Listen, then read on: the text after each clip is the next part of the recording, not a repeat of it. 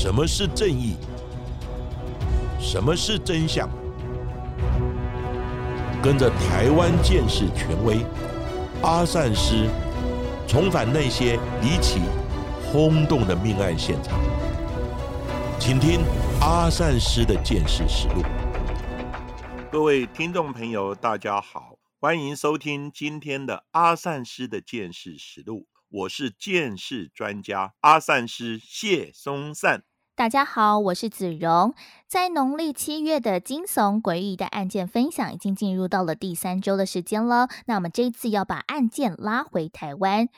根据全球数据库，在二零二二年的全球最安全的国家当中，台湾是排名世界第二名。相对于其他国家来说，台湾的犯罪率偏低，再加上了我们有非常严密的监视系统，还有大众的自律，以及呢抛网公审的压力，所以也让台湾的社会相对的安全平稳。不过，在各类的命案还是时有所闻。而在三十年前的北台湾，也发生了一起骇人听闻的命案，尽管时隔多年，现在还是为人所熟知，那就是发生在民国八十一年的基隆人肉羊肉炉的案件。这起案件恐怖的地方是，除了凶手只是因为一时愤怒动手杀人之外，还将尸体剁成了肉块，部分的尸块还在火锅店里烹煮成为了羊肉炉给顾客食用，借此毁尸灭迹。而这一起人肉羊肉乳的案件是在多年之后才曝光的，也让大众不禁毛骨悚然的是，到底在这段期间当中，大家在火锅店里到底吃到的是什么样的食材呢？究竟这一起恐怖的案件起因为何？为何在多年之后案件才曝光？那侦办的过程又有多悬疑呢？阿善师，是的，这一起八十一年发生在基隆的人肉羊肉炉的案件。当时新闻报道时，阿善师就觉得太不可思议了。那不是多年前香港电影《人肉叉烧包》在台湾的翻版吗？真的也在台湾发生了吗？因为阿善师在职的时候，之前没有办过吃人肉的案件，所以也引起我研究本案的兴趣。那这一起案件要从一名女子的报案开始说起。在民国八十八年八月二十四日的下午，有一名女子走进基隆市警察局第四分局来报案。她所叙述的报案内容非常的离奇，令人难以相信，让警方也对她的说法充满了怀疑。这一名报案的女子叫做阿兰，她说最近她天天都会梦到一个全身湿哒哒的冤魂，一直来跟她诉苦。这一名冤魂。在梦里跟阿兰说：“姐姐啊，当时你在现场，你也不帮我，我很痛苦，湿淋淋的，我好冷。”在好几天的噩梦纠缠之下，阿兰才受不了，到了警察局来自白，说他在七年前曾经目睹一起命案的发生，而这一起命案的凶手就是她的男朋友。根据阿兰的说法。这一名男友和她共同经营一家火锅店。某一天，她的男友跟一名叫做文嫣的熟客起了争执，后来将她打死，而且之后还将文嫣拖到厕所来分尸，将部分明显的躯干丢到海边，而其他的尸块就剁成肉块，加到店里面贩售的羊肉卤当中，给客人吃掉了。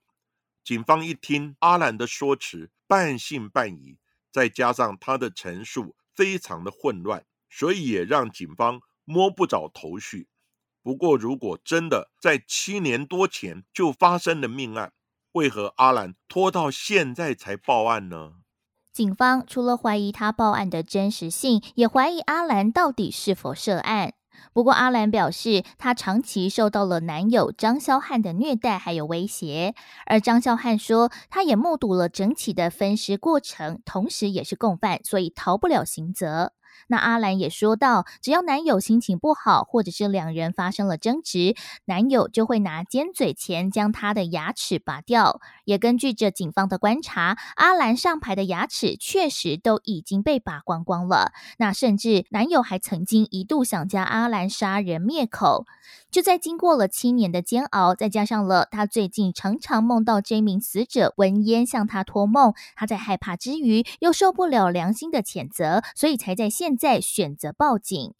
而根据警方详细的询问，还有李清阿兰的说辞之后，这一名文烟是之前曾经帮火锅店做水电维修的师傅，之后也常常到店里来捧场，也变成了熟客。就在民国八十一年十一月十三号，文嫣为了要庆祝农历的生日，就和潘姓女友在晚间十一点多进入到了阿兰火锅店在地下一楼的餐厅消费饮酒。那喝了许久之后，潘姓女友因为不满文嫣饮酒过量，她感到不开心，所以她当时就以时间很晚了要先回家为由，就在凌晨一点多先行搭计程车回家。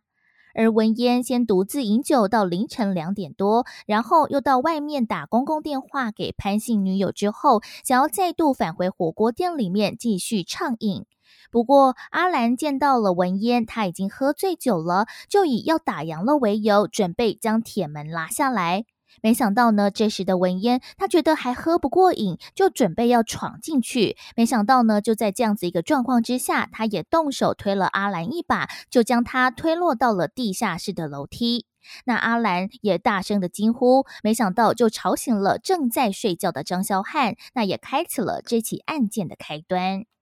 被吵醒的张肖汉和文烟也发生了争执，两人大打出手。张肖汉就顺手拿起一旁原本是挂毛巾的铁棒，往文烟的头上敲了下去，使得文烟当场倒地不起。阿兰当场看了很害怕，原本想要逃出店里来求救，但是却被男友抓了回来，并且恐吓他说：“你也是共犯，不准逃跑。”心生畏惧的阿兰就按照张肖汉的要求，先回到房间里面去。他躲到一旁的屏风，听着一整晚的剁肉声音，并且透过屏风的细缝，他目睹了整个杀人分尸的办案过程。张肖汉看见文烟已经没有呼吸之后，决定将他分尸毁尸灭迹。他就拿起店里面剁肉的大菜刀，将死者文烟一块一块的肉剁了下来。之后，将尸块分别装进三个塑胶桶和火锅料的包装纸箱之中。放案之后，张肖汉先冷静地清理了现场，再将所有的尸块先放到地下一楼的浴室里面。到了下午四点多的时候，张肖汉开车将明显的身体部位的一些躯干丢弃到海边，而其他部分的尸块。则是混入店里面贩卖的羊肉卤当中，让顾客吃下肚，借此毁尸灭迹。在接获报案之后，警方也透过了阿兰的说法展开调查。不过，这名叫做文烟的死者，文烟只是一个绰号，不是真实的姓名，只知道他在基隆八斗子一带来做水电。另外，到底张肖汉其他的尸块被丢到了哪里？其实阿兰也说不清楚。而且，已经案发经过了七年之久，很多的记忆都已经模糊，基证都已经消失了。那这起案件到底该如何侦办下去呢？不过说巧不巧，警方突然联想到，就在一周之前，也有一名老妇人来到了警局报案。说他的儿子在六年多前失踪，因为他们平常就没有联络，所以也不知情。是因为最近他的另外一个二儿子车祸过世，想要联系他来进行一些后事的处理，不过到处都找不到人，所以才跟警方来通报失踪，希望警察也可以一起帮忙找人。金龙的警方就将这两起案件连结在一起，同时也找到了破案的契机，让整起悬疑的案件也露出了曙光。警方判断这两起案件的时间很接近，描述男子的年龄特征也都相仿，所以警察就先锁定这一名报案失踪五十四年次的李姓男子来进行调查。一查才发现，他的机车竟然停在阿兰和男友张肖汉在基隆北宁路上面所经营的阿兰火锅店附近的骑楼，而且一停就是七年的时间，非常的奇怪，也很巧合。不过，让这两起案件也开始有了关联。警方透过社会局的协助。先锁定瑞芳地区的三具无名尸，来开始展开调查。民国八十八年八月底，基隆地检署检察官带队前往瑞芳第七公墓编号一七九三的坟墓开棺验尸。根据了解，当时有三具无名尸，警方无法确定是哪一座坟墓，但是到了现场开始挖掘。第一个坟墓挖了下去，里面就是一颗泡有福马林的头颅出现。也因为这一颗头颅保存完整，牙齿也都健在，甚至还长出了胡须。在送往法务部法医研究所进行检验时，警方还调阅了李姓男子在基隆长庚医院的头颅 X 光片，经过法医进行牙齿以及头颅的比对。发现吻合度高达百分之九十九点九九，最后确认阿兰口中的文烟就是这一名失踪的李姓男子。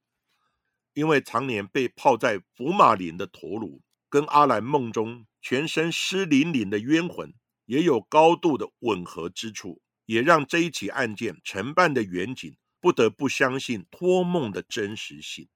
但是这颗头颅当时到底是怎么发现的呢？根据资料显示，在民国八十二年的二月份，基隆警方接获了一起重大的失踪案，失踪的人就是当时基隆的国大代表杨思婷的哥哥杨思东，警方马上就展开了调查。而警方先在杨思东的住处的床垫上发现了大量的血迹，警方研判他可能已经遇害，可能被绑走或者是被弃尸，所以就在当天下午就展开了大规模的搜查。就在几天之后，在北海岸的海滩找到了部分的臀部和大腿的尸块，另外也在附近非常知名的瑞芳蝙蝠洞里又找到了一颗男性的头颅等尸块，而这颗头颅是装在火锅店的纸箱当中，附近散落了许多的冥纸，还有一件女性的外套。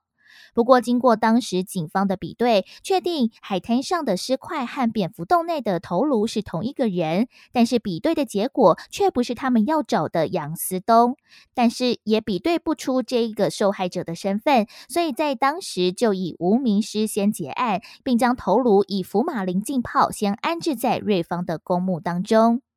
而杨思东的失踪案件在后续其实也非常快速的侦破，因为杨思东的妻子表示，她在这几天其实也一直梦到她的丈夫面无表情的带她来到了金山的一处山区，向她展示一具被捆绑的躯干，所以她相信这是丈夫的托梦。没想到，警方也按照梦境，真的在金山的一处偏僻的山区找到了被棉被捆绑的遗体。而经过了比对，也证实这就是失踪多天的杨思东，没错。警方也根据着现场的搜索，马上就逮到了两名凶手。他们坦诚是为了钱财而杀人，也快速的侦破杨思东的案件。而这一起杨思东案也是透过了托梦来破案，也为这起案件更增添了神秘的色彩。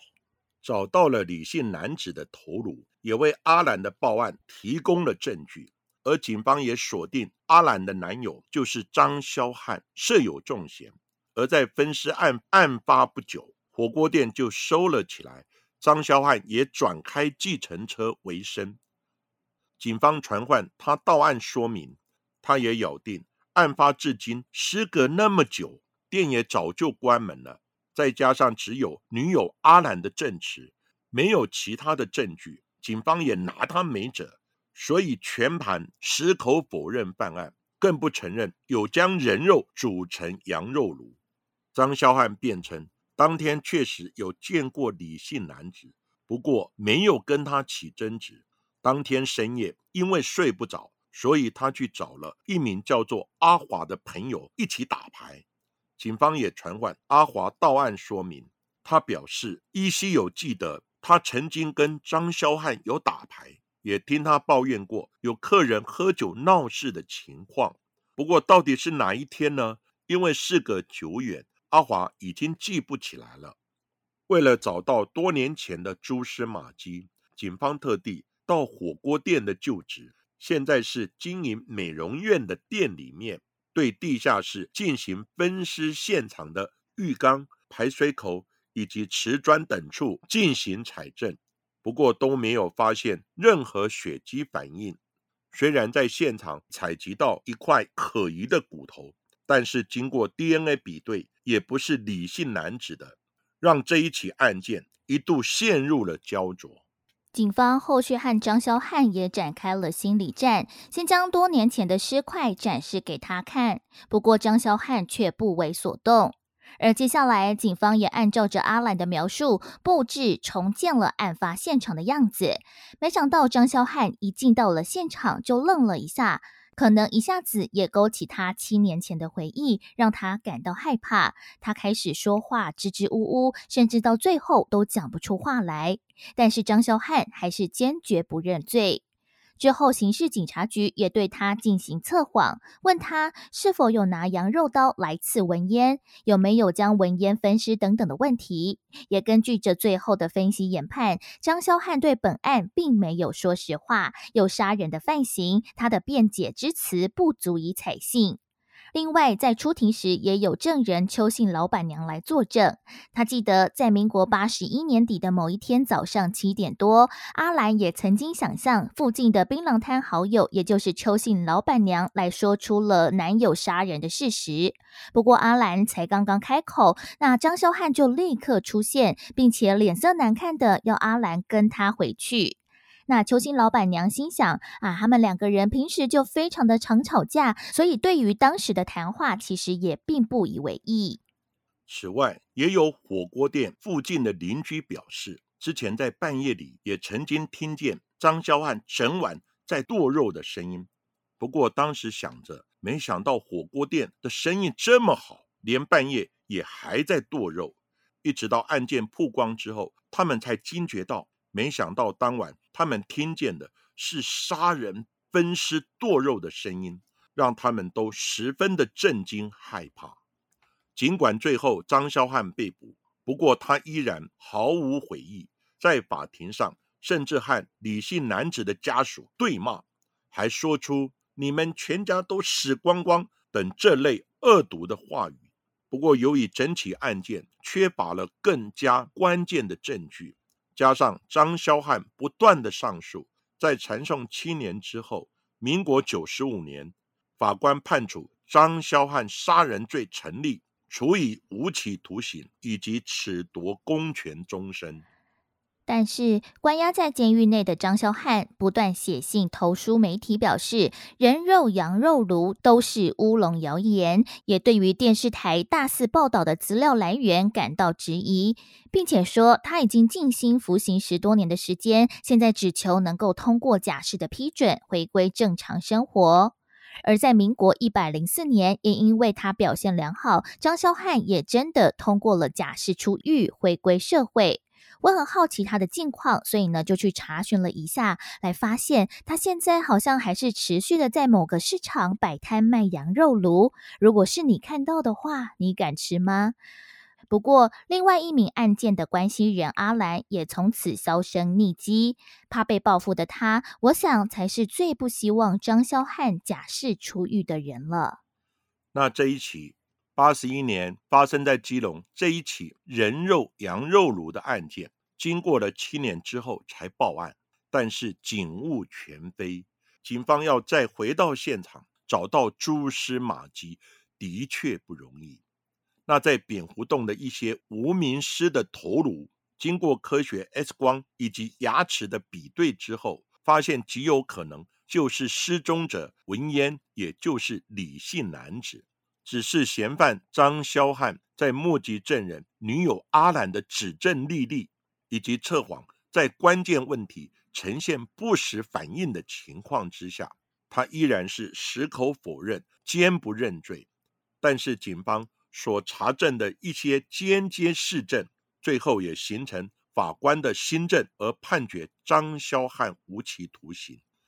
阿善是依据多年的办案经验，也认为其实张肖汉应该是有犯这一起案件，只是这一起案件的开端是张贤的女友阿兰受不了死者的托梦纠缠以及良心的谴责，最后才向警方报案，让这一起案件增添了灵异神奇的色彩。但是更令我好奇的是，张肖汉到底有没有将死者文渊的人肉煮成羊肉炉给客人吃下肚呢？阿善是直觉的认为应该是有，因为呢，在扁胡洞找到的尸块不完整，只有头颅以及大腿等足以辨识人的部分尸体，那其他尸体大部分的尸块又到哪里去了呢？到现在均未发现，而阿兰又在屏风的细缝看到张肖汉杀人、分尸以及剁肉的经过。那邻居也在半夜听到持续剁肉的声音。而阿善师之前也看过很多尸体解剖的情形。我发现，其实把人肉切成块混在猪肉、牛肉或羊肉之中，你真的很难发现。虽然阿善师没有吃过人肉，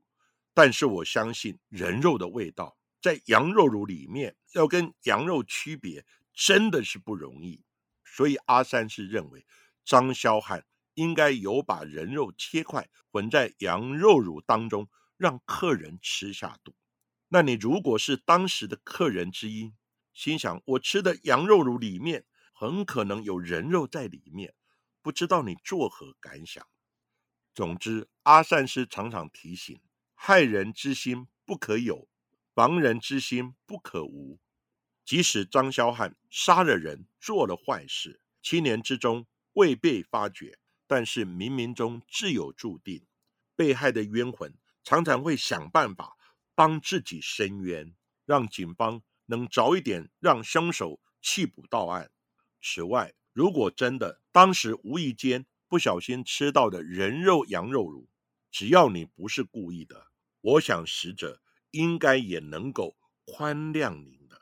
而今天的人肉羊肉炉的案件就为大家讲到这里。在今天的阿善师见识实录的节目最后，同样也要来感谢近期赞助我们的听众伙伴，感谢二二二松鼠低扫迷。另外还有 My 轩 bar 再次赞助，还有一位不具名的朋友，感谢大家对我们的支持喽。另外，我们阿善师见识实录的节目终于要办实体的活动喽。我们的节目在九月份也即将迈入了三周年，那刚好有机会可以和大家见见面、聊聊天。而这一次的主办单位是我的公司，也就是正声广播公司。我们将在九月三号起举办一系列的 Podcast Year 播客年会的系列讲座，也邀。请到了不同领域的主持人一起来分享主题内容，而我们阿善师见识实录的节目即将在九月四号周日下午的两点钟，在台北市靠近捷运中校复兴站有一个 Dual Space 的空间，在大安路一段的八十四巷二号三楼这里会进行一场的讲座对谈，和大家一起来聊聊我们每一集的节目是如何制作案件内容，也和大家谈谈在案件当中的资讯揭露，还有。各资保护等等相关的议题。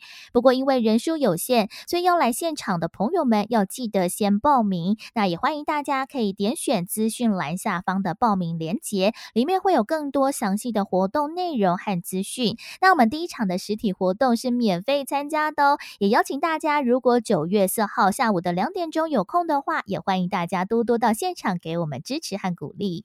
如果没有办法到场的朋友也没有关系哦。当天讲座也会同步在 YouTube 频道播出。不过我们在讲座之后也会安排时间跟大家互动、拍拍照、聊聊天以及签名。也欢迎大家带着个人所出版的《台湾大案见识现场》的书籍到讲座的现场，给阿善师签名以及拍照哦。因为 Dual Space 空间的关系，所以人数是有限。因为这一次也是配合阿善师见识实录播出三周年的庆祝，也是我们节目第一次办的听友活动，所以希望支持阿善师跟子荣以及我们节目的听众朋友，赶快早一点报名哦，让我们一起办个听友见面会。大家约定在九月四号，也就是礼拜天下午两点钟，在大安路一段八十四巷二号三楼的 Dura Space，大家一起相见欢哦。